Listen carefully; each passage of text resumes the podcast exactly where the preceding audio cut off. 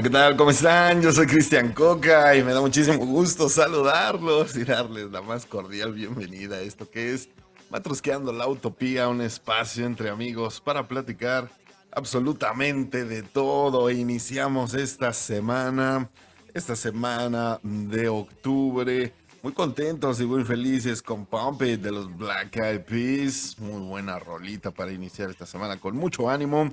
Y voy a presentar a mi colaboradora cómplice en esta maravillosa aventura. Ella es la niña verde, Dana de Pontón. ¿Cómo estás, mi querida Super Dan? Buenas noches. ¿Cómo estás, Cristianito? Buenas noches. Hola, bien. ¿Y tú cómo andas? Ay, mano, ya, que sea viernes otra Es vez. lunes, es Apenas lunes. es lunes. apenas. Pero bien. Cansada, bien, pero es que me acostumbro muy fácil al domingo, yo creo que es eso.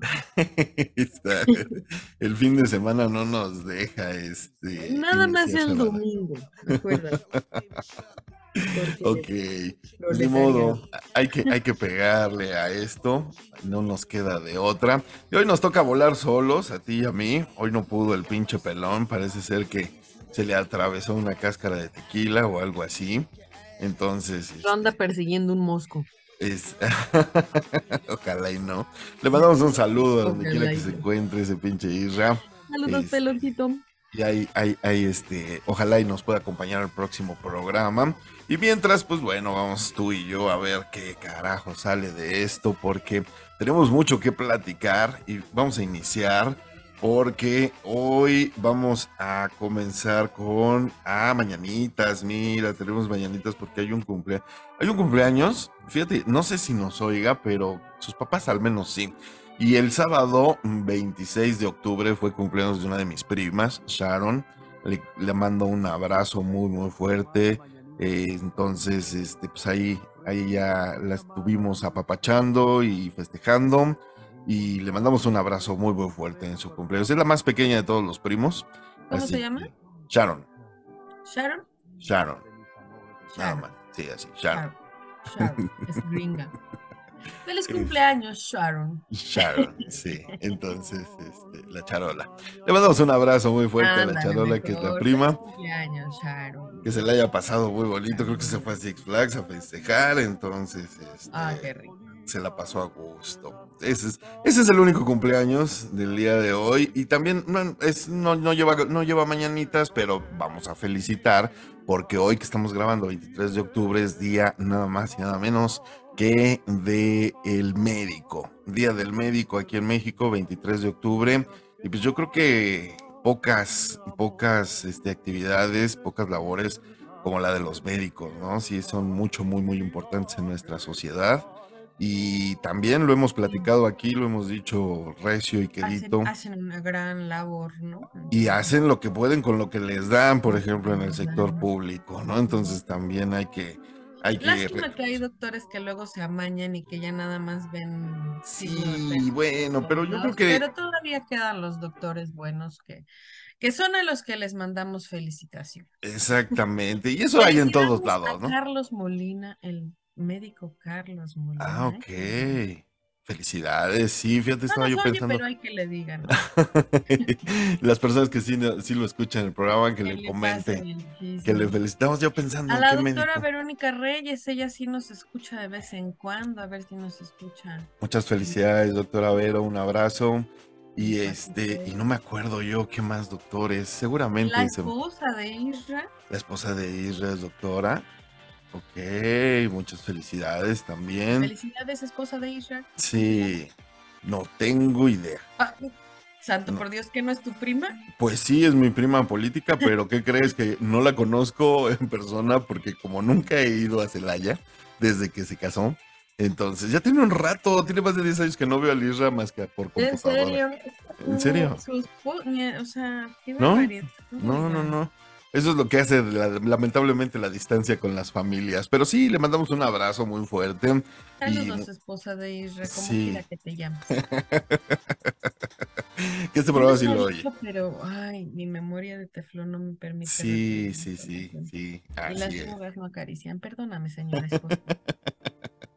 Pero bueno, Pues bueno, ¿Qué otros médicos? Bueno, felicidades a todos los médicos. al ¿no? doctor Chapatín, Al claro. doctor Chapatín, por Al supuesto. doctor Cándido Pérez, al Mm, doctor, no, a, Al caos, a la colonia doctores, también muchas felicidades. a la colonia doctores.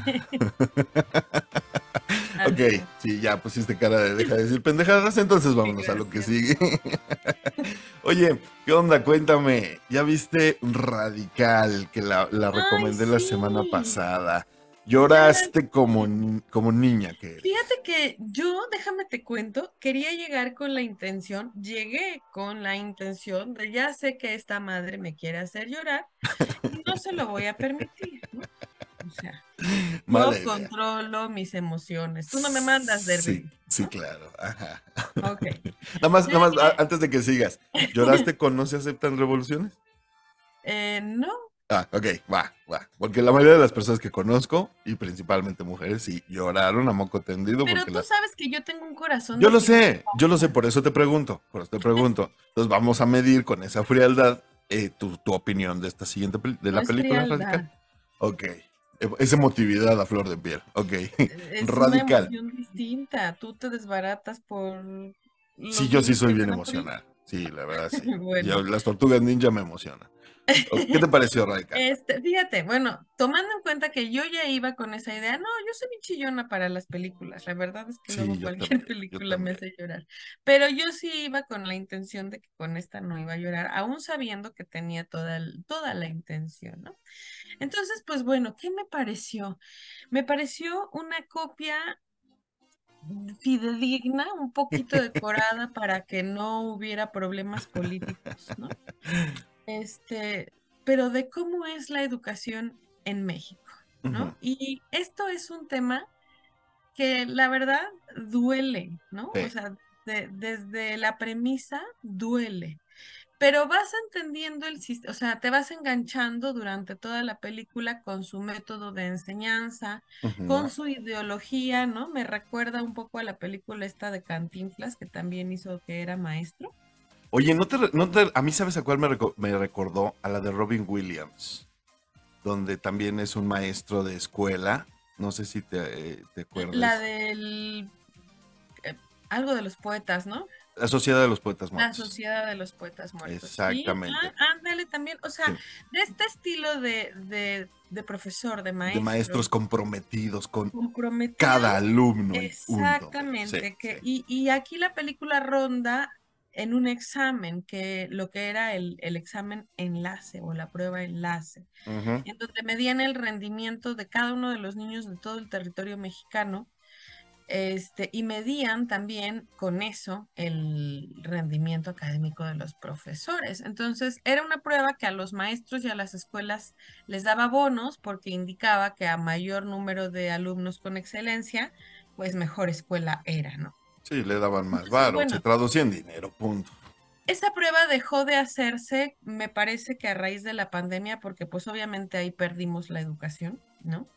No había manera de recuperarla. y- Perdimos algo que era ya de por sí deficiente. Digo, tampoco Sí, perdimos la sí. panacea Y en no es que la educación, hayamos ¿eh? perdido, Sí. ciertamente. Sí, obtuvimos un rezago académico bastante interesante. Estadísticas dicen que siete años, pero bueno, yo pienso que más. Sí, claro, de 10 a 12 Pero- sí, vi- sí me acarrereas. Pero bueno, eso por un lado, ¿no? Entonces, hablan justamente de este sistema corrupto, de, del desvío de recursos que no llegan a las escuelas, ¿no? Tan simple y sencillo como un laboratorio de cómputo que no tenía la escuela esta en la que, no recuerdo el nombre de la escuela, pero bueno, en donde se supone está Derbez, ¿no? En una comunidad en Matamoros, que también Matamoros, sí. que también es importante mencionar que es uno de los estados más peligrosos de toda la República, ¿no? Entonces, eso, obviamente la escena en sí es exagerada, pero no sé, no, ta- no sé si tan exagerada, ¿eh? La verdad, porque sí pasa. Y yo insisto, está dulcificado porque, porque, bueno, hay una escena de muerte que no quiero spoilear, pero, o sea, esa escena, la realidad es que la pintaron muy bonita porque se mueren todos, pero en la vida real eso no pasa, ¿no? Eso Claro. hubiera sido más triste y más trágico.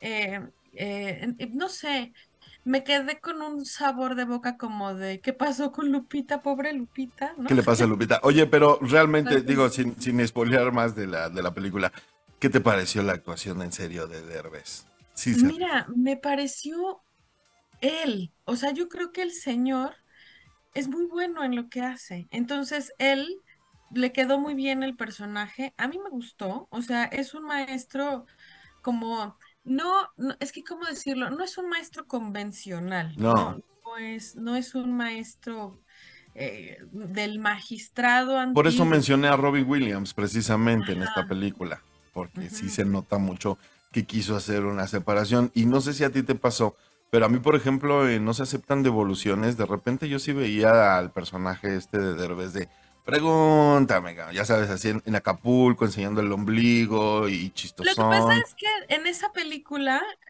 utilizó a muchos de sus personajes ya conocidos para sacarlos como chistes. Exacto, y, y aquí como que estabas esperando ese chiste o estabas ah, esperando a ese personaje y que nunca salió. Por eso sí hago una diferencia entre las actuaciones de antes y ahora de El personaje de No se aceptan devoluciones era un ballet parking, si no mal recuerdo. Era acapulqueño, ¿no? De ahí de la playa. Pero, su trabajo era ah, algo así, ¿no? ballet parking, algo así. El caso es que su personaje lo ameritaba, ¿no? O sea, era un personaje chusco. Mm. sangrosón, ¿no? Así como. Y este no lo es, este es un maestro de primaria que incluso eh, de repente nos menciona, ¿no? Que tiene una familia, que acaba de tener una hija, el que tiene más de 40, ¿no? Y, su situación personal incluso no la tocan durante la película. Eso me gustó, fíjate, que lo ven, o sea, nos lo pintan como una figura un, es un ser humano normal con muchos pedos, ¿no? Porque de hecho se da a entender, insisto, tampoco se resuelve nunca en la película, pero el por qué llegó ahí, porque pues él tuvo un pedo emocional, entonces, eh, en fin, tiene, tiene, es una película que no te aburres, no es una película seria, incluso es una película que trae sus notas divertidas, ¿no? Es, es, es un drama muy, muy bien elaborado. El trabajar con adolescentes, niños, adolescentes, también hace que el ritmo sea distinto. Eh, los chamacos también tienen unas actuaciones maravillosas porque a todos se las compras que tienen esa edad y que tienen esos pedos, ¿no? Eh, está basada en la historia de Paloma, que fue la que se ganó una de las becas a la NASA, ¿no? Yo no sabía eso, por ejemplo, pero bueno, esta niña está en esa película, ¿no? Bueno, entonces toda esta historia es la historia del maestro de esta niña. Entonces, pues bueno, yo creo que es muy, muy rescatable. En verdad, tienen que verla, por favor, si no se la pueden perder. Eh, yo, yo no lloré durante toda la película, te lo juro, Cristiano. O sea, en cuanto empezaron a salir los créditos, ahí ya no pude más. Esta película duele, no por la historia, ¿sabes? O sea, la historia. No, por la realidad de lo que te plantea, claro. Pero cuando, cuando acaba la película y dices, madres, ¿no? O sea, qué triste. Es tan dolorosa la película en sí. Porque dices, puta, o sea, aquí vimos un caso de éxito de uno en un millón, ¿no? que fue Paloma, por supuesto, pero maestros como él no hay y ese es el problema de este sistema deficiente, ¿no? Incluso le gana a él mismo, le gana la corrupción. Yo, yo pensaba durante, mientras veía la película, decía, ay, bueno, como es Derbez, va a ser alguna chingonería que evite la corrupción y no lo logró. No lo logró, o sea, durante la película no hay una propuesta de cómo eliminar este sistema y eso es lo triste, ¿no? O sea, terminas con un sabor de boca de, Ay, y bueno, ¿y ahora qué, no? Pues bueno, ahí, está esta, esta película que como les decía yo, se estrenó la semana pasada, este, con Eugenio Derbez, muy buena, la verdad, si tienen oportunidad, radical, está en cines, y pues bueno, ya, ya la vio. Sí, ya la vio Dan, ya ahí está su reseña que, que nos estaban preguntando, y pues bueno, esperemos sus comentarios. Fíjate que también se estrenó la semana pasada, esta película que se llama Los asesinos de la luna de las flores. Y pues es la película más reciente nada más y nada menos de, de ay sí, Martin Scorsese, se me fue el, nombre. ¿Y, de qué va esta película? Bueno, está ambientada en los años 20, 1920, y cuando la, eh, la, tribu o, Osage, ya sabes, de estas tribus, pues de nativos norteamericanos ahí en el país, encuentran de repente petróleo. ¿Y qué es lo que hacen los blancos privilegiados de la época? pues asesinarlos para quedarse con sus tierras, ¿no? Así de fácil, es una historia ya muchas veces contada, pero en este caso, pues algunos no eran tan viles de, asesinarlos y tomarlos a la fuerza, otros prefirieron, ¿por qué no?, enamorar a las mujeres de esta tribu que se sabían herederas de esas tierras con petróleo. Entonces, pues básicamente de eso va la película. Eh, Leonardo DiCaprio es uno de esos hombres que trata de enamorar a una nativa norteamericana. Y tengo que decir que francamente es una muy buena película. Vamos a estar viendo mucho de ella en la entrega de los Oscars porque tanto Leonardo DiCaprio como Robert De Niro, sale por ahí Brenda Fraser, que ya lo habíamos visto en otra película a inicios de año, ganó el Oscar, exactamente, Jesse Plemons, que es un actorazo, y, y pues bueno, ¿Y por qué hay que ver esta película? Pues nada más de entrada porque es Martin Scorsese, nada más, ¿no? Dirigiendo a Leonardo DiCaprio y a Robert De Niro, yo creo que vale mucho la pena. Las actuaciones están maravillosas y sobre todo en el ambiente de que luego ya nos quejamos de que no hay otras opciones fuera de superhéroes y de Marvel y de arañas radioactivas. Bueno, pues aquí está un verdadero drama, ¿sí? Esto es un auténtico drama histórico sobre cómo en una, una sola comunidad se empezaron a dar este tipo de situaciones en las cuales, pues el chiste como siempre, ¿no? El varo, el varo y cómo obtener más a lo idiota pasando por encima de quien sea y de, lo que sea, ¿no? Entonces, está muy interesante. La verdad, si pueden, eh, está ahorita en cines y como les digo, vamos a hablar mucho de Tres horas y media. Sí, sí, sí, sí, tres horas con 26 minutos, pero insisto, es un tipo de cine distinto, ¿no? No es de superhéroes, es un tipo de cine bastante complicado en cuanto a pues tramas este, y, actuaciones, entonces sí se las recomiendo ampliamente, si se pueden dar una vuelta. Los Asesinos de la Luna de las Flores eh, se acaba de estrenar, está en cines para que se den una vueltecita. Y cuéntame, mi querida Superdan, ya estamos prácticamente encima de las fechas de terror y de miedo. ¿Qué viste este fin de semana? Fíjate, de por sí tú sabes que a mí me gusta el género de terror. Es divertido, ¿no? Estas, sí, a mí también me parece divertido y a mi chango también le gusta. Entonces seguimos buscando películas que en verdad nos den miedo. Y no, no más no. Entonces, bueno, he escuchado muchas, este, muchos comentarios sobre, no, la del conjuro sí da miedo, ¿no? La del conjuro, esa sí da miedo. Y bueno, entonces me puse a buscarla en las plataformas y por fin la encontré. No puedo decir en qué plataforma la encontré porque Cristiano no me deja, porque dice que no puedo Pero estoy viendo que está en HBO Max, ¿eh? por si la, por si la quieren ver. De preferencia, véanla ahí, si son tan amables. El conjuro. También está en Claro Video, en Apple TV y en YouTube por 60 pesitos. Y la pasan seguido ya también en cable, ¿eh? o sea, ya es uno de los, de los clásicos. el matrimonio Warren. Ah, es correcto, exactamente. Bueno, pues bueno, me aventé esta, la 1 del 2013, es El Conjuro, ¿no? De justamente la pareja de esposos, este, Warner, ¿no? La, Warren. Lorraine, y Ed, Ed Warren. Ed Warren. Entonces, bueno, ellos son, ella es una mujer vidente que puede ver los, eh, pues, eventos sobrenaturales. Y él es una persona que cree en este tipo de eventos.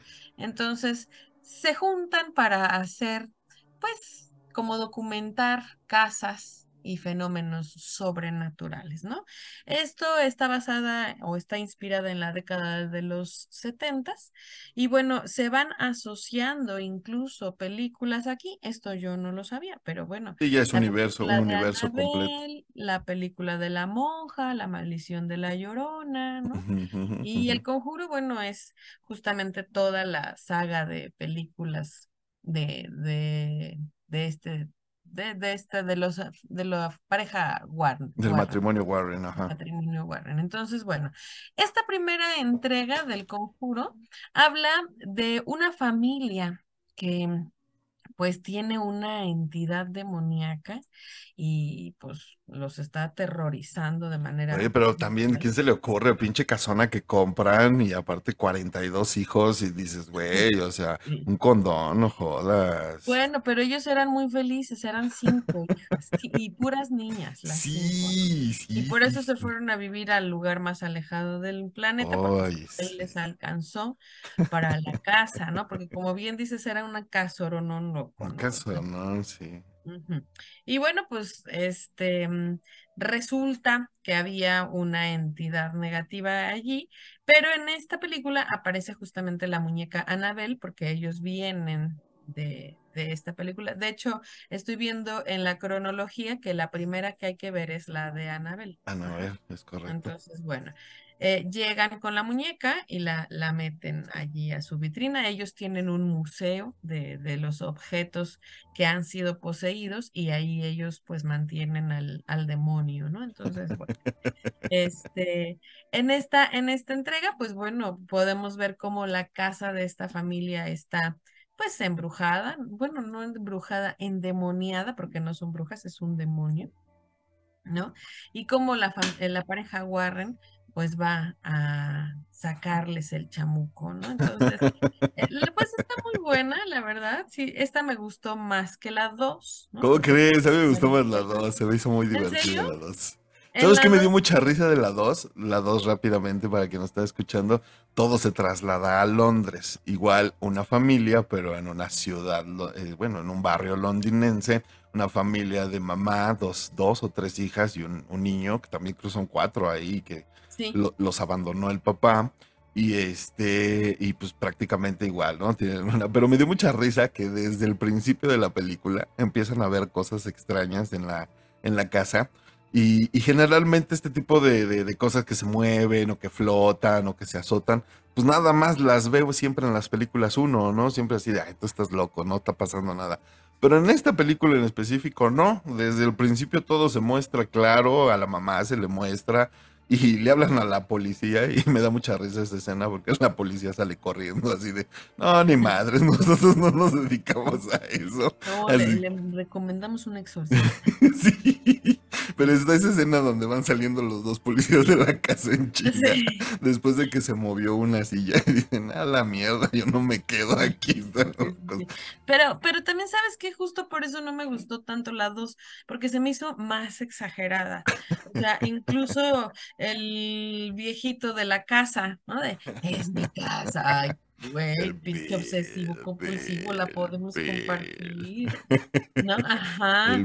y, y, o sea, su, su, la verdad es que ese demonio, por ejemplo, no tenía razón de ser, que luego explican más adelante que era solo un peón y esas mamadas. Sí, todo lo demás sí tenía razón de ser, pero el viejito no. Es que, es que no sé, se me hizo muy exagerada. De repente ya era así de, ah, y ah, hasta le hacía así su cara de más malo, ¿no? Y dices, ay, ese viejito, hasta estaba chimuelo en sus mordidas, ¿qué pedo? Pues sí, así, así se murió Chimuelo y pues así muere. Después de la muerte no se regeneran tus dientes. tus dientes no.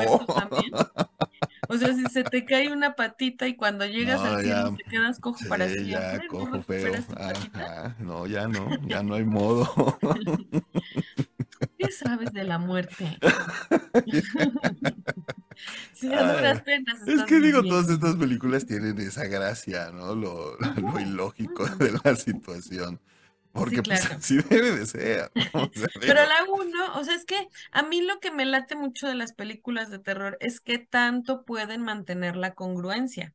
Y hay películas que sí lo logran, o sea, dentro de su misma ficción, Eh, en sus reglas sí aplica, ¿no? ok. Entonces, pero en esta del conjuro, no sé, siento que son como los clásicos clichés de metes el carrito a la casita y entonces el carrito regresa, ¿no? Eso también sale la de sexto sentido. Ajá, ajá. ¿no? Este, no sé, ese tipo de cosas eh, que, que no, no me gustó tanto la 2. Pero bueno, la historia también es buena. En esta, en esta película 2 sale la historia de la monja y la conexión que tiene la monja con Lorraine, ¿no? Entonces, pues bueno, eh, después la cronología les voy a decir, ahorita que estamos en el tiempo de, de Halloween y películas de terror, la cronología, si quieren ver estas del conjuro, es la 1, Annabelle que salió en el 2014, es con la que tienen que iniciar. Luego, el Conjuro 2, fíjate, no la de un, no la, no la 1. No, aquí dice Google que no. que no Ah, sí es la 1, ¿no? Pero la una se... eh, Pues al parecer sí es la 1, ¿no? Sí. Ustedes disculparán a mi Google, es que ya sabes que Google. Y luego el Conjuro 2, Ajá. luego la de Anabel, La Creación, Ok. La Monja, La Maldición de la Llorona del 2019, Anabel 3 vuelve a la casa, o sea, a Anabel le gustó mucho la historia. Ella, ella tiene tres películas. Ah, bueno, El Conjuro 3, que es. El Diablo me obligó a hacerlo. Esa está buena, es la hija de los Warren ahí ya metida en Ah, desmadre. be- sí. era, era también obvio que iba a Ajá, pasar sí. porque tuvo una conexión con Anabel. Es correcto, entonces en el. Conjuro 3 ya el, el- el pedo va con la hija. Ah, mira. Me faltó esa, me- esa nada más pude ver hoy. Este Eh, está palomera también, está palomera. ¿Sí? Sí. Bueno, e- esa es la séptima, la octava, El Conjuro 3, El Diablo me obligó a hacerlo, y la última es la de la Monja 2, La Monja 2 que se acaba de estrenar creo que este que año, se ¿no? acaba de estrenar. Exactamente. Exactamente. Bueno, Entonces, ahí para que se echen su, su maratón. maratón de películas de Sí, terror. está divertido. Sobre todo yo creo que pues es en esta época, ¿no? Porque también aventarte una película de la Santa Cláusula a la mitad de septiembre, pues como que no. Esas saben chidas en diciembre, la verdad. Igual este tipo de películas saben con otro saborcito cuando, ¿no? Los disfraces, los Halloween, las fiestas, etcétera. Pues es echar desmadre, ¿no? Entonces puede aventarse usted un maratón de películas de terror con las sugerencias que aquí les vamos dando. Y pues bueno, el conjuro 1 y 2 que nos trae nuestra queridísima Danae. Pero bueno, en conclusión, ¿te gustaron? Sí, te gustaron. Sí me gustaron, sí me gustaron. Sí me voy a aventar todavía la del Conjuro 3 y es probable que le dé una, una este, oportunidad a Anabel. Es que se me hace como Chucky, la verdad Chucky no me gustó. No, no, no, es otro rollo completamente distinto. Pero bueno, oye, y ya nada más ah, para, para ver, para futuras referencias y seguir con esta saga de películas, ¿nunca te gustó la de para- la actividad paranormal? Sí, claro. Sí, porque también sí. ya ves que tienen un, un orden también, Sí. o sea, todo es una historia, ¿no? Todas las... Ah, bueno, ya, o sea, no lo recuerdo, o sea, sí las llegué a ver todas, pero Ajá. no re- ah, yo las vi en el orden así en el que salían, pero ¿tienen un orden? Sí, tienen un orden. Sí, hay una historia completa detrás de todo el numerito. Y luego, luego Fíjate, con las voy a investigar y Va. porque las voy a ver ahora con mi criatura Ah, órale, sí te las y recomiendo. voy a verlas así como... Y nos las platicas aquí al público Va. de Matrusqueando, porque sí, la verdad, sí se pone. Pero de esas sí son un buen, ¿no? Según yo, son ocho, ¿no? Ocho o Mm, nueve. Son un buen. Eso sí, pero eh, digo, valen la pena, están entretenidas también y sobre todo para maratonear. Si no se quieren aventar las de Show del 1 al 10, pues ahí está. Otra Ay, no, opción, no, no, no, no, las de Sauce las tienen. Que aventar las 10. Dije, si no quieres, que luego hay gente No. que no. ¿Sabes qué pasa? Que hay una gran diferencia entre el cine de susto, que es el conjuro de, de- de monstruos, demonios, y, y el cine de, de- mm, cortas cabezas, piernas, sangre, mutilaciones o tripas. E- es diferente. no son de terror. Exactamente. No es terror, es... Pero hay gente que le terroriza ver sangre, ¿no? O sea, ese es el punto. Pero O sí, o que les... Es que es como las de John Wick también, o como, no sé, estas donde hay mucha sangre, cortes y te sacan el ojo con un lápiz. Y... por eso, ven, pero no, no sé de gente que viendo John Wick se desmaye y hay gente que sí ve Hostal y sí se pone mal. ¿no? Por ejemplo, ahorita que mencionaste el ojo, pobrecita chica del final, ahí va corriendo con su ojito de fuera. Bueno, este, pues ahí están las recomendaciones. Y, y por último, les vengo a recomendar un clásico de suspenso, buenísimo. ¿No has visto esta película, mi querida Dan? Se llama La Última Puerta con Johnny Depp. ¿No la has visto? No, o, a ver, ahorita te digo. Pues déjame contarte, nada más y nada menos que de entrada, ¿sí? Es una película dirigida por Roman Polanski, este director que la verdad ha sido muy controversial en toda su vida. Y pues tenemos a Johnny Depp en el papel principal. Les cuento básicamente de qué se trata. Johnny Depp en esta película hace el papel de eh, Dean Corso, que es, pues básicamente es un traficante de libros, ¿sí? Es un, es un vendedor de libros raros, ¿no? De libros usados, de libros complicados de conseguir, en donde un día un multimillonario lo contrata para autentificar un libro. Y es que en su colección extraña de libros eh, posee única y exclusivamente libros que tengan que ver con el diablo, ¿sí? Todo lo relacionado a- al diablo, a Satanás, desde su expulsión de- de- del cielo y todo lo que ha hecho en el, en el mundo, libros al respecto.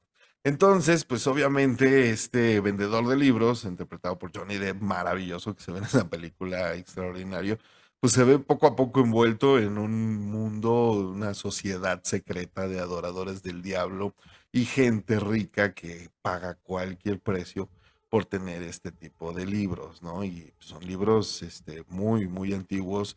Incluso llega a tocar libros donde nada más quedan dos o tres copias en todo el planeta, ¿no? Así de raros son esos libros.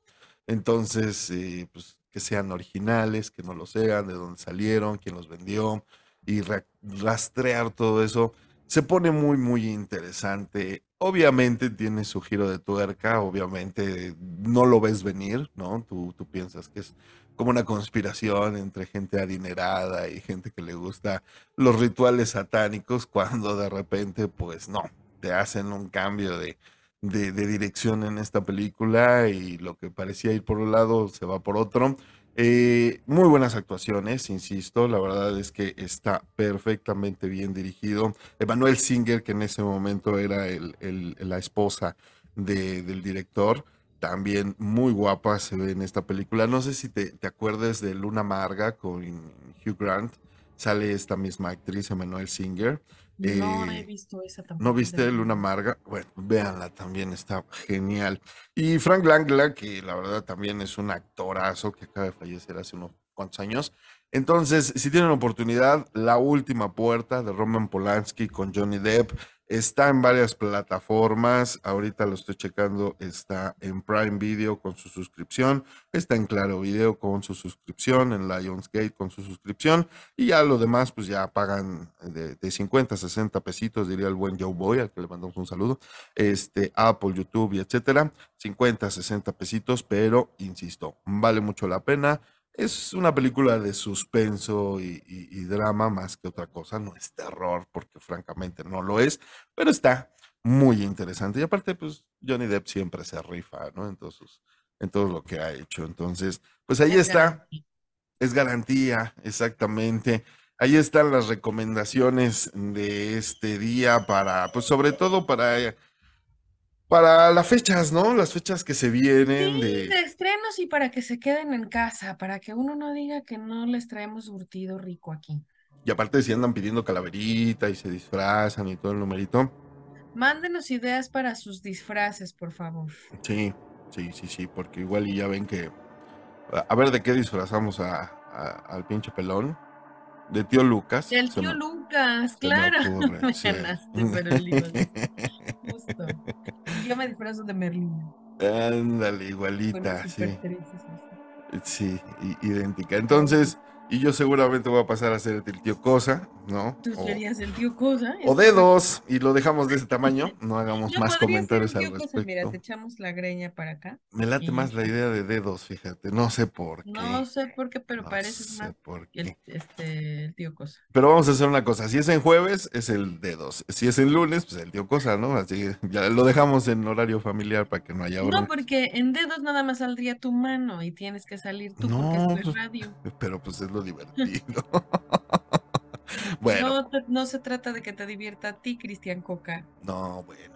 Pues eh, entonces vamos a ver qué otras películas les vamos a recomendar de miedo y que la gente también nos opine, ¿no? Y que nos diga Sí, por favor. qué películas ven en esta temporada, si realmente les asusta. Déjame balconear porque, eh, por ejemplo, el Betito no, no, no es de películas de miedo. eh. Déjame decirte, ese güey sí, le- de plano se prefiere, prefiere irse a jugar con el Nintendo al baño porque no, de plano no, no, le, no le gustan, no le gustan las películas de terror. Entonces, pues hay gente que así es y, y está bien. Hay gente que, ¿sabes qué? Que luego hay personas Ahora que sí se, se sugestionan, ¿no?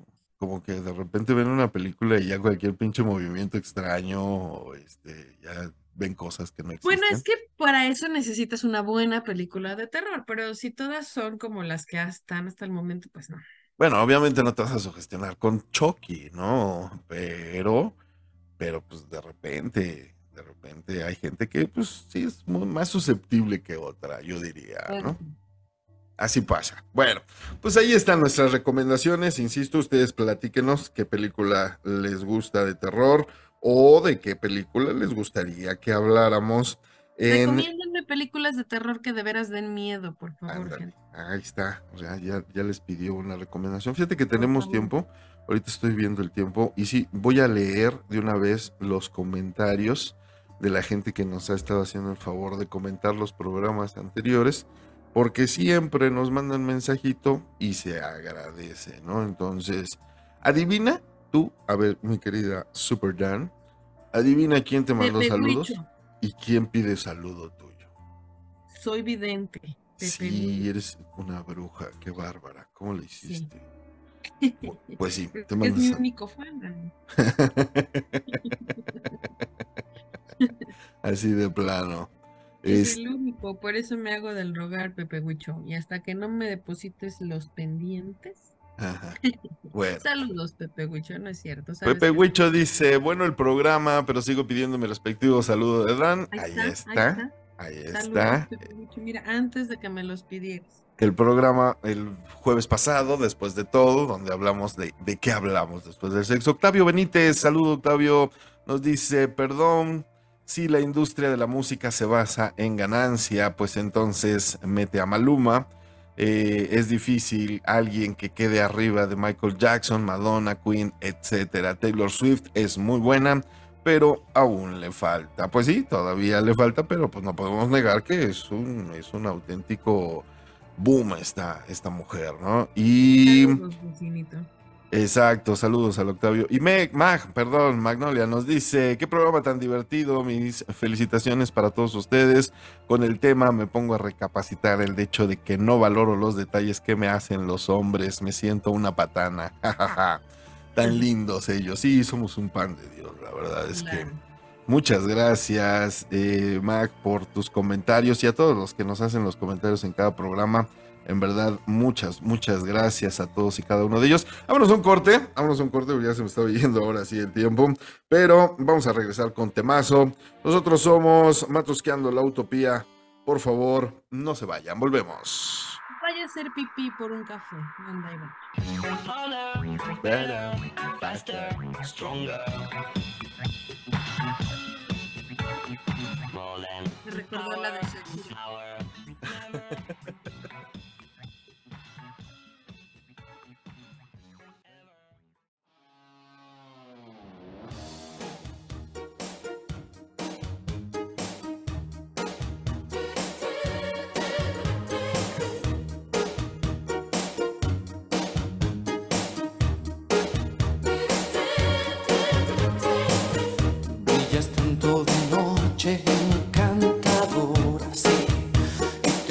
segura. Y tu mirada que llena el aire.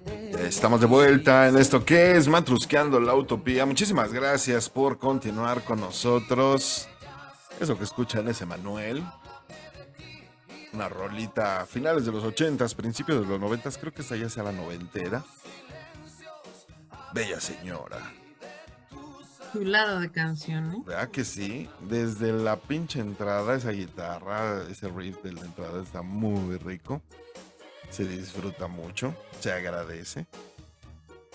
Y pues la canción, pues habla de la belleza. Y es que vamos a hablar precisamente hoy en este lunes para nosotros que estamos grabando aquí eh, sobre la percepción de la belleza.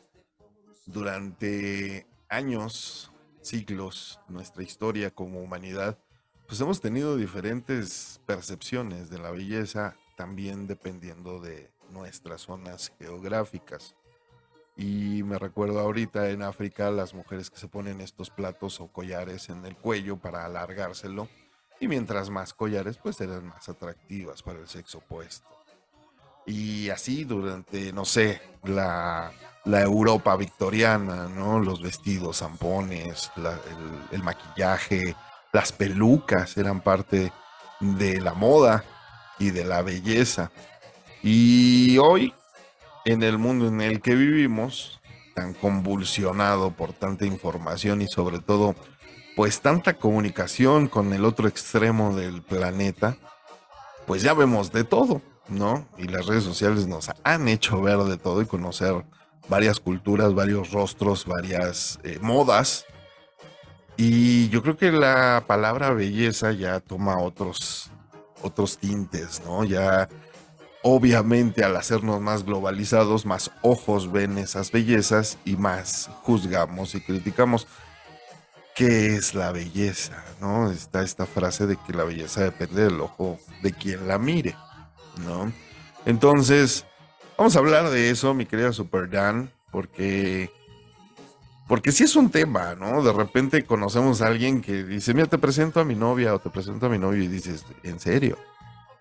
Este, pues, está bien, ¿no? Al de ser muy buena onda, de tener muy buena letra. Te gusta. Claro, exactamente. Y terminamos con ese comentario, ¿no? Pues tú eres la la persona que anda con él, pues si a ti te gusta, felicidades, ¿no? Este, Hay una canción de José José que dice, este, si anduve con ella y con esto y con, con esto y con aquello". con esto y con aquello, exactamente. Entonces, eh, estás de acuerdo que nunca justificas, ¿no? Cuando te dicen, ¿por qué andas con eso? Pues nunca justificas por qué, simple y sencillamente, me gusta. Así de fácil, ¿no? Lo resumimos en eso. ¿Qué es lo que hace que algo o alguien nos gusta? Sí, es que la belleza completamente subjetiva, ¿no? Sí. Porque lo que para algunos es muy bello, sin embargo, sí hay ciertos estándares de belleza, ¿no? Eh, Sí. En mercadotecnia trabajamos con un concepto de psicología que es el efecto de halo, o de halo, no sé cómo se pronuncia bien, pero bueno, habla de que a las personas les gusta ver personas bonitas. Por eso en la publicidad siempre hay personas bonitas. ¿Y a qué voy con este estereotipo de, de lo bonito o de lo que vemos en publicidad, por ejemplo? Son personas visiblemente atractivas, ¿no? Ahorita ya está muy de moda la inclusión, este, de, de negros, por ejemplo, o de africanos, o de ya sea negros morenitos. O no sé cómo, ya les ofendo todos los términos. Pero la raza, hablo de la raza, ¿no? Entonces, o, o gente latina, pero aún así siguen siendo muy eh, como estili- es- ¿cómo se dice? Estilizados. Estilizados, gracias, sí, sí, narices muy finitas, ¿no? Pómulos bien marcados, labios gruesos, cabellos este frondoso, eh, m- generalmente delgados, ¿no?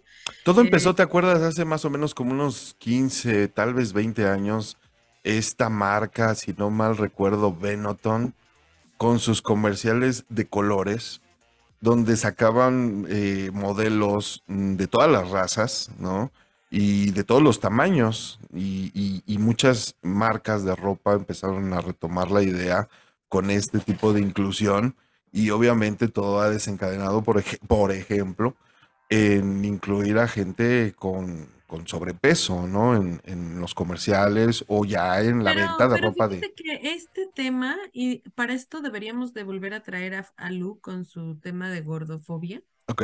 Pero, pero fíjate que este, este tema de, del sobrepeso sigue siendo muy limitado, porque te acuerdas también de esta marca Dove de jabones, cuando Sí, dijeron, ya sí. nosotros no vamos a mostrar mujeres talla cero, ¿no? Vamos a mostrar mujeres con cuerpos reales. Ajá. Normales, sí. Normales. ¿Y eso te parece normal? ¿Aún ahora las modelos de Dove te parece normal? Pues no, pero ta- que sí, ponle que sí, porque ya hay más mujeres de eso, pero Ujú. aún así siguen sin mostrar mujeres con sobrepeso.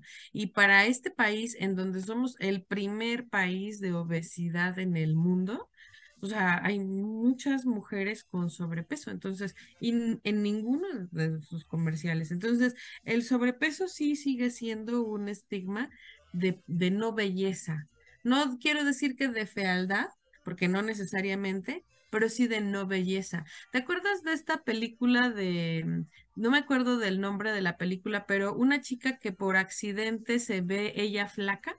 Ah, sí, claro, con Winnie. Paltrow. Ajá. Ajá, sí, no me acuerdo de cómo se llama. O sea, ella sigue estando gorda, pero ella se ve flaca, como si algo le hubiera pasado. Sí, pues la, la novia de Tony Stark es Winnie Paltrow, es ella la que hace este papel. Ah, este, o sea, ¿no estaba gorda? No, no, pues es ella, es, está súper delgada. Sí, sí, claro. Bueno, entonces, ese, eso es otro ejemplo, ¿no? O sea, ella no se veía bonita hasta que no se veía flaca, aunque con ese cuerpo logra conquistar al chico que le gusta y hacerse de su círculo de amigos y demás, ¿no? Lo que le hacía falta era la confianza, esa es la moraleja de la película, ¿no? Pero, pero es un Amor ciego se llama, Amor ciego. Amor ciego, gracias. Está en Star Plus por si la quieren ver. Mm. Pero, pero entonces sí es, sigue siendo ese, por ejemplo, la obesidad, un estereotipo de belleza. Tal vez ya pasamos este del color, porque incluso habrá quienes los prefieren más morenos, ¿no? Hay quienes los prefieren muy blancos, ¿no? A, a mí particularmente no me gustan tan morenos, ¿no? A mí sí me gusta el, el estereotipo de alto, güero y de ojo Pero, por ejemplo, no me vas a decir que le dirías que no a Lenny Kravitz, que es un tipo afro, afroamericano, pero es A mí no me suma... gusta. Leo. ¿Cómo crees? Está guapísimo. Me hace un hombre muy sensual, Sí. pero no me lo daría yo. O Will- sea, bueno, Will- tal Will vez si me Smith. lo encuentro no le diría que no. No, a Will Smith no. De A plan, Will ¿no? Smith. Pero es bien manipulable y lo puedes tachar de pendejo y hace lo que quiera por ti. Smith que cuando se encula. me parece atractivo. Smith no. Luego vamos a Lenny hablar de Will Kravitz me Smith. parece sensual, pero no me Ah, parece bonito, no. No, pero Es que se me hace muy guapo el cabrón. A mí sí se me hace guapo. Muy ¿Tú, a ti sí? Sí, Sí, tú claro. sí decías, claro que sí. Sí, por supuesto. Pues, Lenny. Kravitz, nomás por mera onda curricular, no jodas. O sea, sí, por supuesto. Sí, la verdad es que sí, sí. está- se me hace una persona sumamente eh, que se ganó la lotería genética, definitivo. Aparte talentoso, aparte, sí, sí, definitivo, sí. Sí, bueno, no, a mí, o sea, sí me, me parece sensual, pero no me parece atractivo, ¿no? Ok, Por- pero más allá de las razas y de que dices, a mí me gusta con más o menos color de- en la piel, ¿sí? También hay que reconocer aspectos. ¿Y a qué voy? Hace algunos años, si no es que eh, desde el principio del Internet, empezó a circular esta foto de una niña africana con unos ojos verdes casi, casi transparentes, ¿no?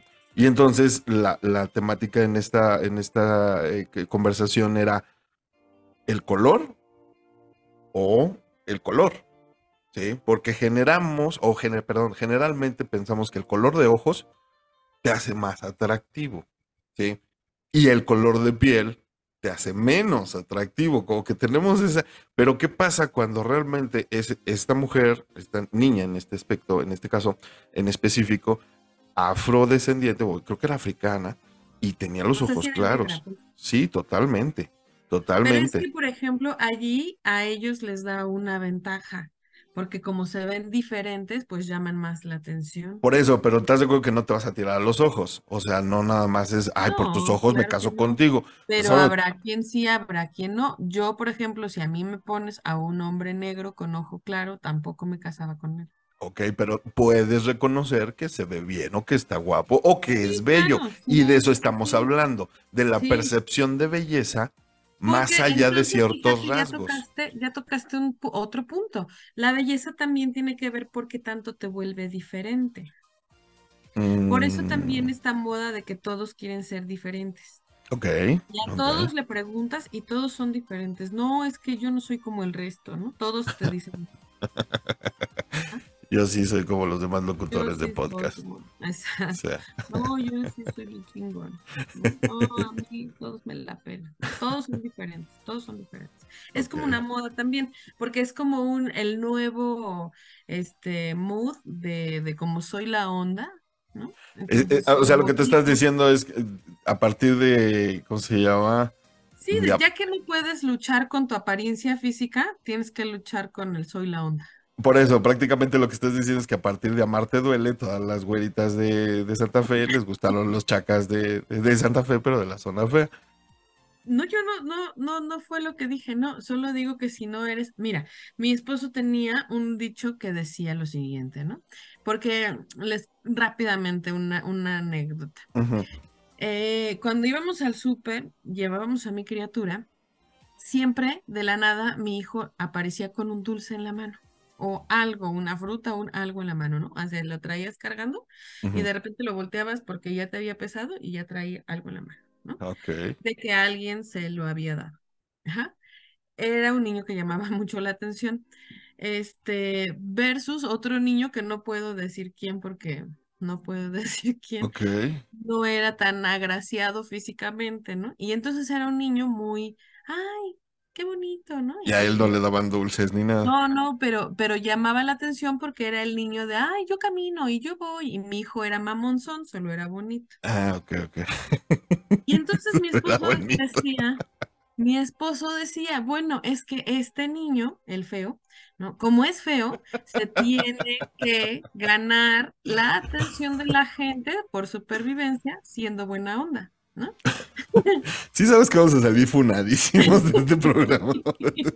No, solo estoy feo, hablando ok. de la estereotipación de la belleza. Ok, pues. ok, va. No estoy diciendo que el niño estuviera feo. Solo digo que así dijo mi esposo, porque para mi esposo, a él Ajá, se le hacía. ¿no? Él sí era muy elitista. No estoy diciendo que yo no lo sea, pero es pues. Claro. Y entonces, y entonces, este, pues los niños bonitos no necesitan llamar la atención por caer bien, porque llaman la atención por el Por simple hecho de estar bonitos. Entonces, finalmente sí hay un estereotipo de belleza social. Sí, yo creo que lo que dices, se va modificando con el tiempo. O sea, ya cuando eres un adulto y que ya tomas tus elecciones de pareja, ya puedes escoger a un prieto, ¿no? Porque a mí me gustan más prieto. por ejemplo, ¿no? Más blancos, no, no güeros, más blancos. Pero no por eso no ha habido prietos en mi haber, ¿no? Eh, o sea, soy variadita.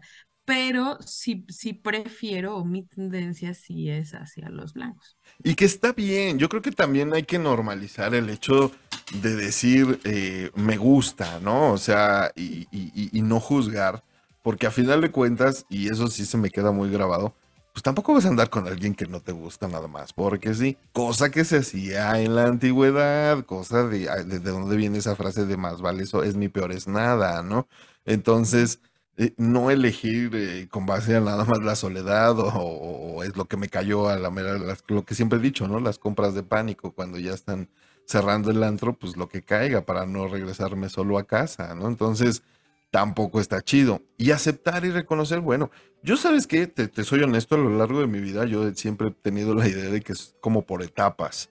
De repente me gustaron mucho cierto tipo de morenas, de repente rubias, de repente pelirrojas, de repente chaparritas, así, pero ha sido por etapas. Y a mí los pelirrojos no me laten. ¿Ves? ¿Ves? Un Y- tanto así como los negros. O sea, es que no es lo mismo un negro a un moreno. O sea, los No, no, negros- claro, obvio. Ok, un- los negros no me laten. O sea, alguna vez quise uno, pero mi papá nunca me lo quiso comprar. Mi papá. Perdón, era un mal chiste. Bueno, eso lo, lo editas, por favor. Por supuesto que no. Que te funeen con todo por el pinche racista. Ay, era un chiste. ay. Bueno, el caso es que Saludos a tu papá por no querer comprar el negro. Qué mala onda. Este, pero, pero sí, en efecto, los pelirrojos son un tanto así.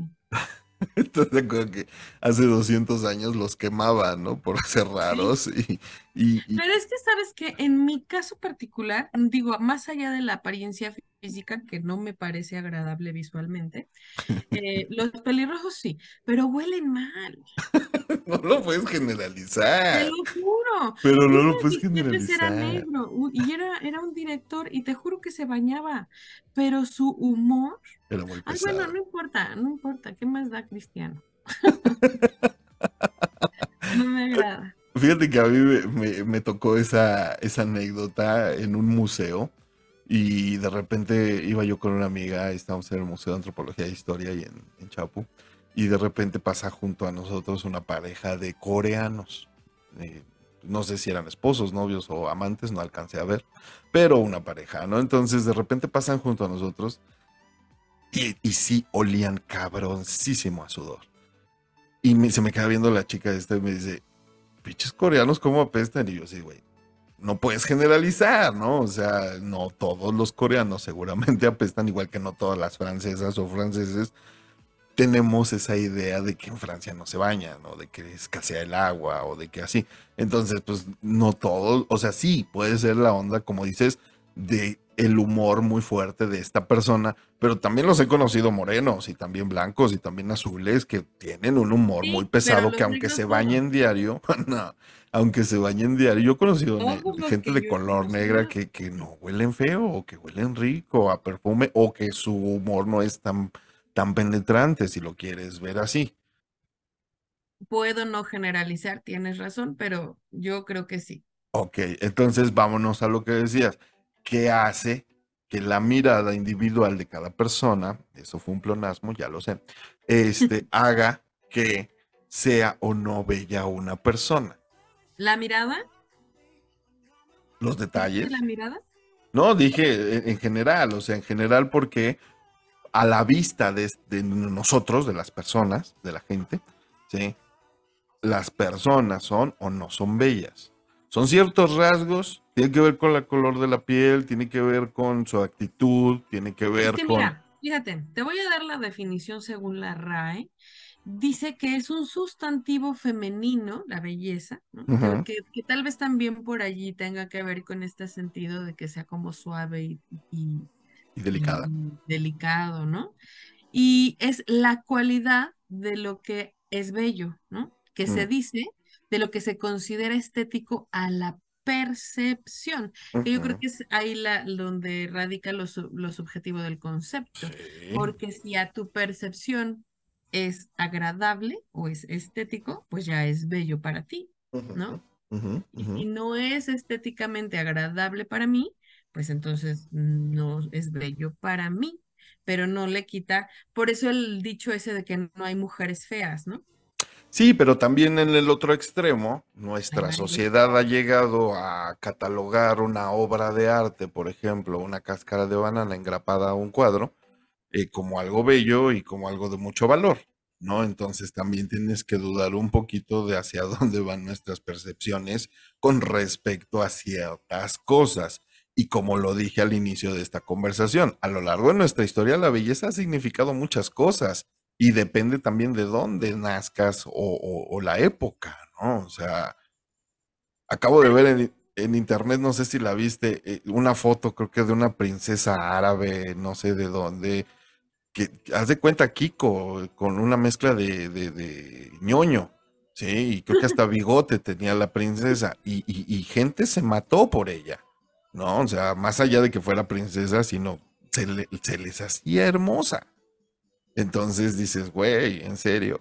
Eh, pero era la época, era el lugar y, y- son muchos aspectos. Por eso Por eso yo quería concretar en este aspecto el tema de decir, ahora con la globalización, ahora que ya sabemos cómo es la gente en otros plan, en otros planetas, en otros países, en otras latitudes distintas a las de nosotros, pues ya la belleza ya comprende un poquito más amplio el rango de, aceptar y ya nos limitamos más a lo que nosotros consideramos como bello, ya de manera individual, ¿no? Por ejemplo, en las mascotas, ¿no? Quien te dice, ay, ese perrito está feo. Pues ese es un perro. O sea, eh, ¿qué le consideras feo? ¿Que esté saltón de los ojos? Pues así es su raza, por ejemplo, ¿no? O sea... Del Simón no vas a estar hablando.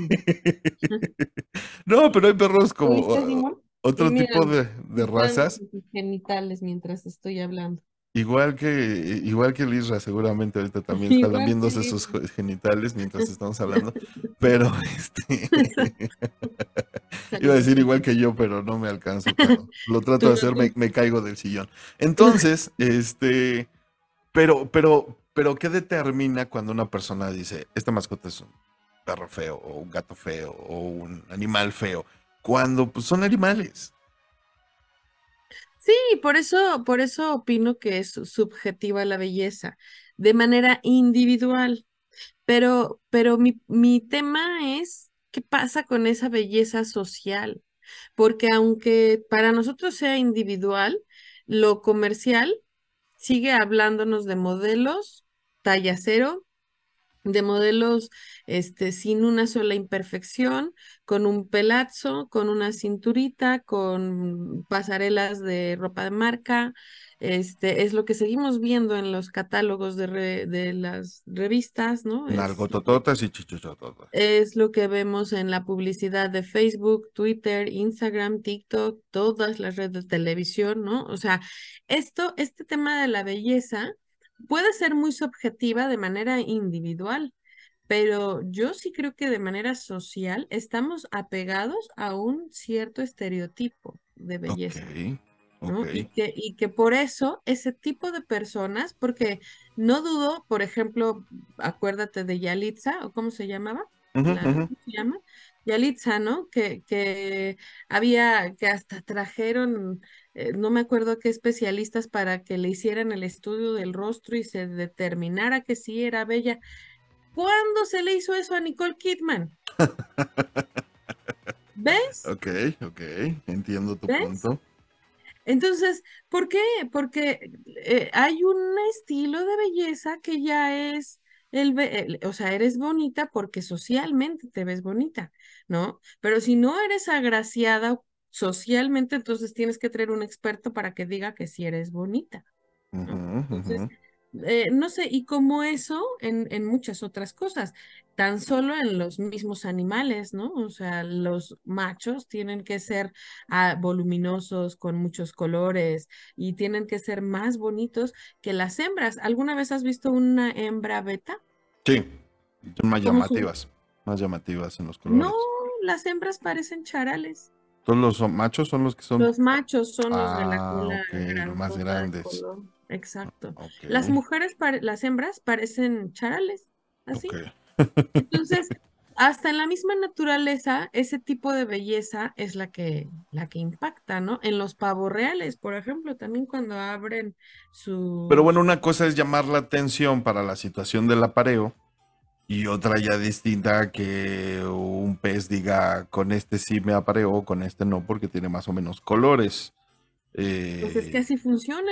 no, pero de entrada a lo mejor nada más llama la atención, ¿no? O sea, como dices, ¿qué pavo real te llama más la atención? Pues este, pero si Pero no- en eso se basan las decisiones de las hembras.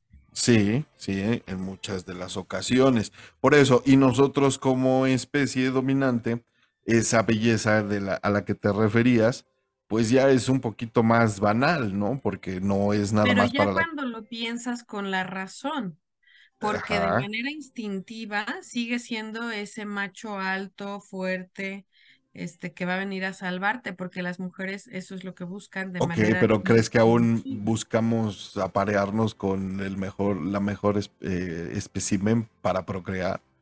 Sí lo creo. No nada más por gusto y porque digas me lo voy a dar y porque es buena Sí, onda. también. Es que ahora ya lo hacemos mezclado, ¿sabes? Ajá.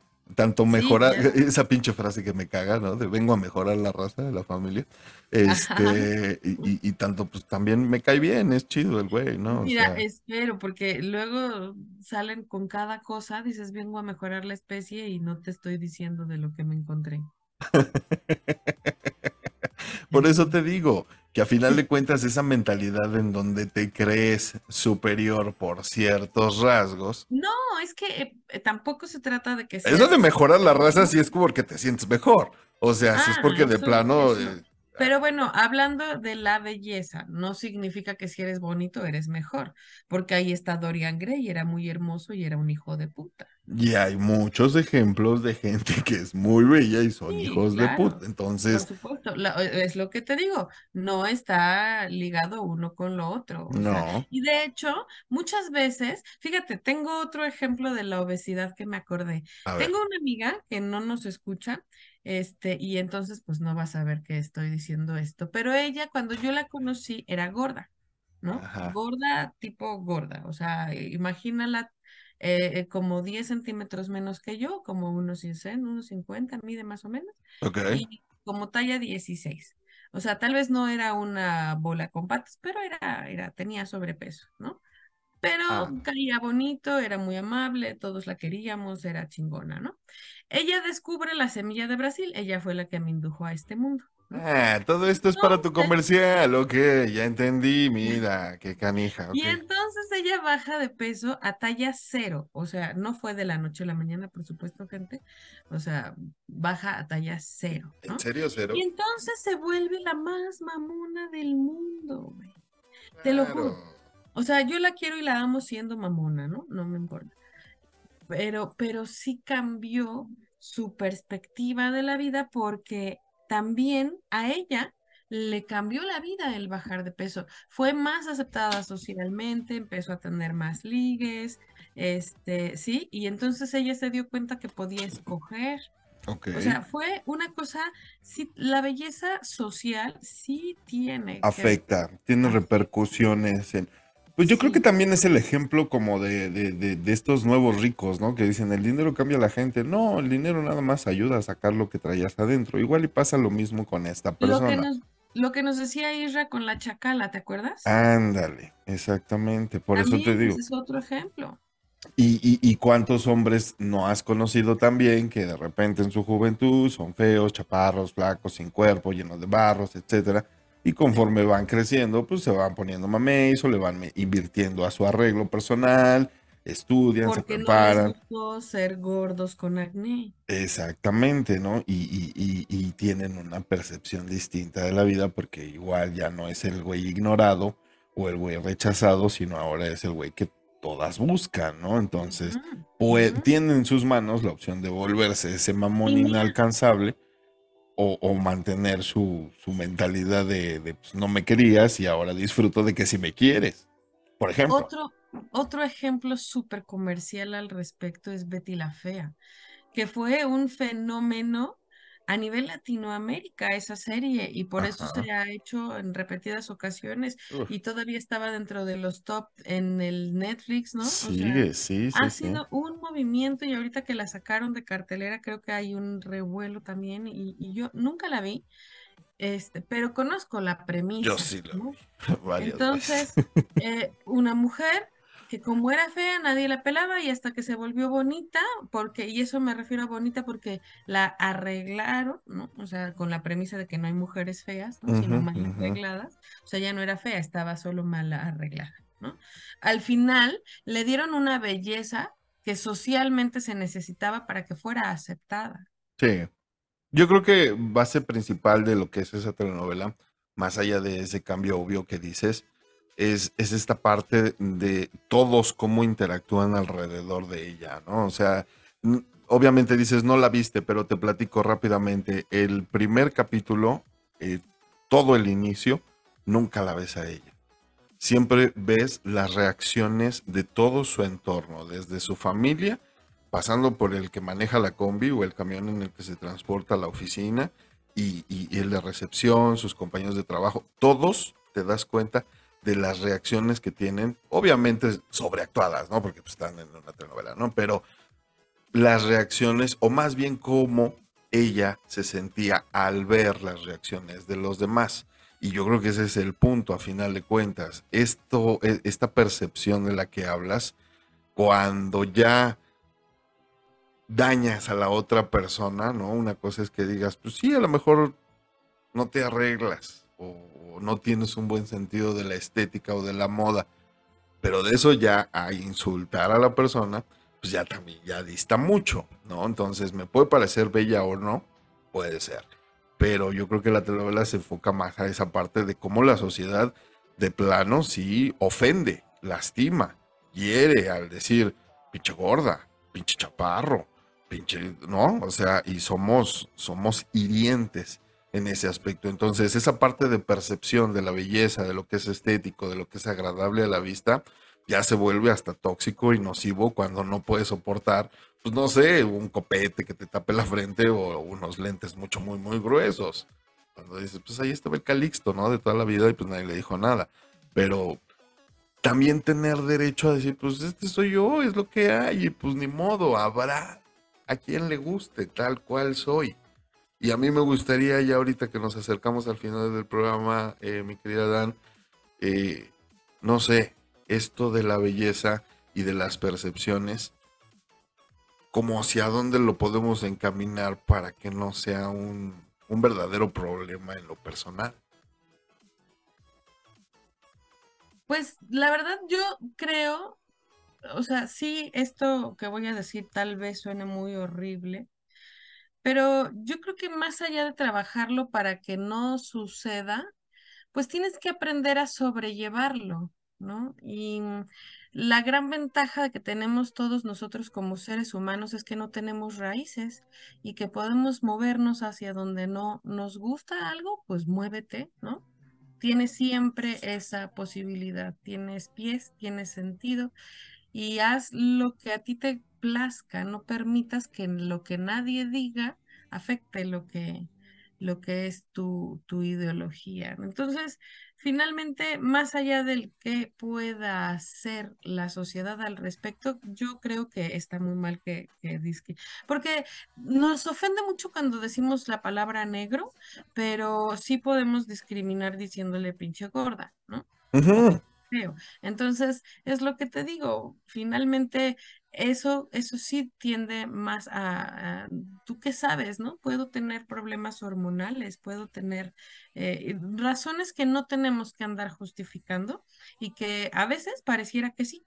Entonces, eh, pues nada, eso, acéptate tú, si a ti te gusta, si tú estás cómoda contigo, eh, pues, lo demás que importa, ¿no? Claro. Y si no estás cómoda, pues entonces haz algo, ¿no? Ese, ese es mi, mi punto. Ok. Y pues bueno, eh, muchísimas gracias, Cristianito. Mis redes sociales, Danae Pontón en Twitter, ya no existe, en Facebook, en Instagram. y este, y no se olviden de darle like a nuestra página de Matrusqueando la Utopía.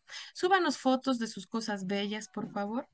De lo que ustedes consideren que son, son cosas bellas. sí. de sus cosas bellas, de sus mascotas, de sus rostros bellos, de sus cosas, ¿no? De sus cosas, sí, también. Si quieren poner sus cosas bellas, sus no cosas nos va a molestar recibir sus exacto. packs. Ok.